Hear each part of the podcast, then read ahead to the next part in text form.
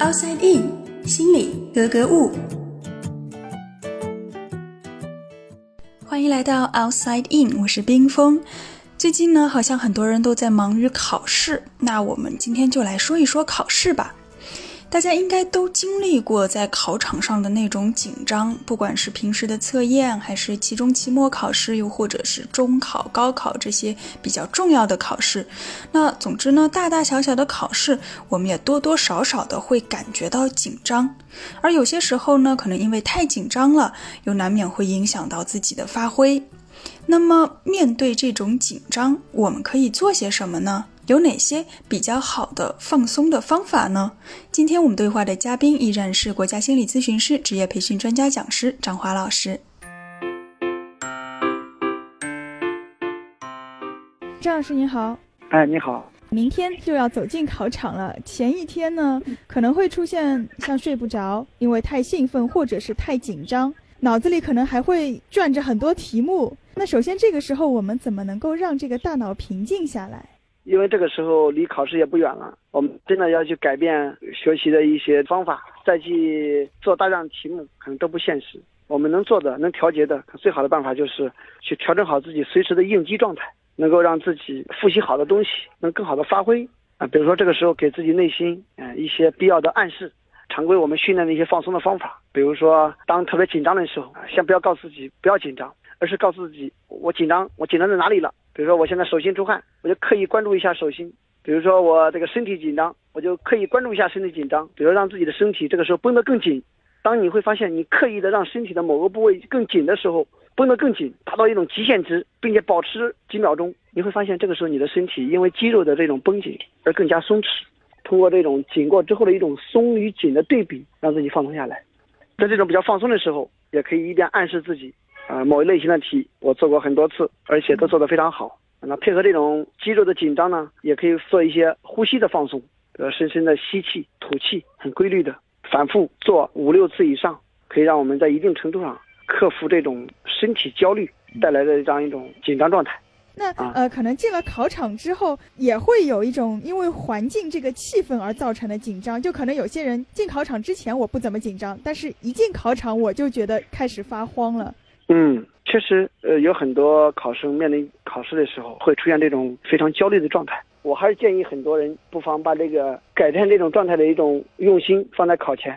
比如说，以往你已经出现过一些这种考前紧张的状态，那我会建议很多考生们在考试之前就先去想象一下，考试那一天早上会怎么起来，会吃什么饭，甚至会以什么样的状态走向考点，那路上会遇到什么事儿，怎么进到考场里的。坐在考场上第一刻，我会有什么样一种身体反应和感觉？事先先去演绎出来，想象出来，就像放电影一样，在大脑当中去放的越具体、越形象越好。好，当这个时候如果出现了以往的这种紧张反应，那在你想象当中出现这种紧张反应，这个时候你就靠放松训练，不管是深呼吸还是这种肌肉式的放松。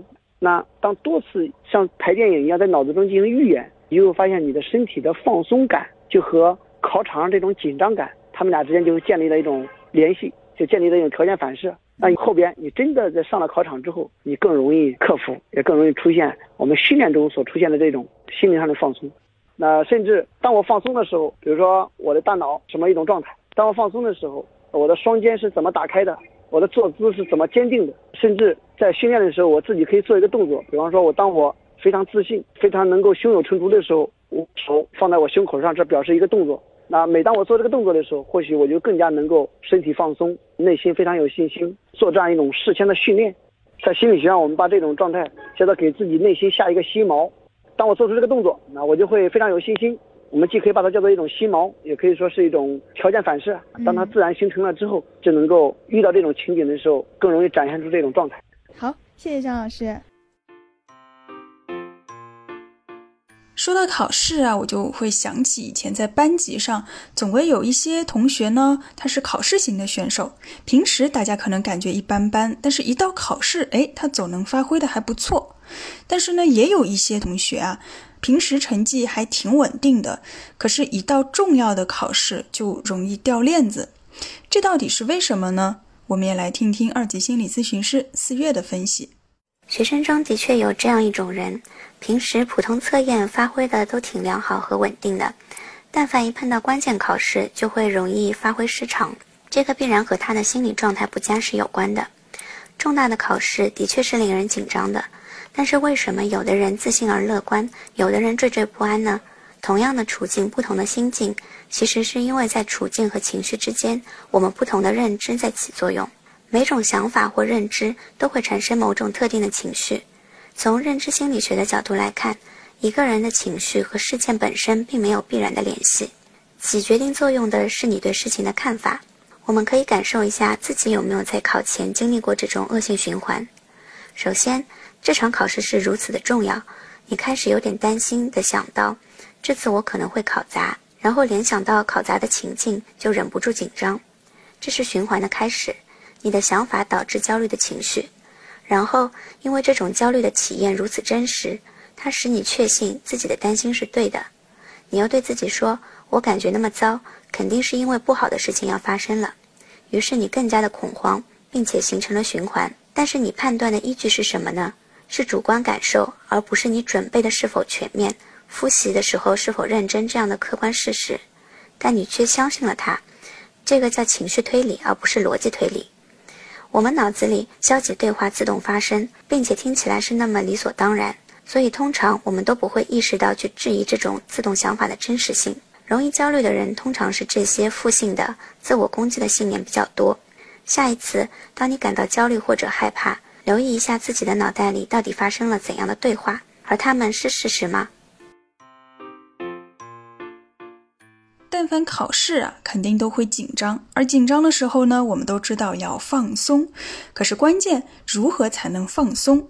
今天这期节目呢，应该说是给大家提供了几种比较具有操作性的放松训练的方法。其实，在我们日常生活当中，不仅仅是考试，像比如说面试啊、演讲啊、比赛啊等等，可能会让自己感到紧张的时候，其实都可以啊，通过这些方法来让自己保持在一个比较恰当的焦虑水平。因为在心理学当中，我们有一个焦虑的倒 U 曲线，就是说，当我们的焦虑值慢慢上升的时候，其实我们的发挥也会比原来更好。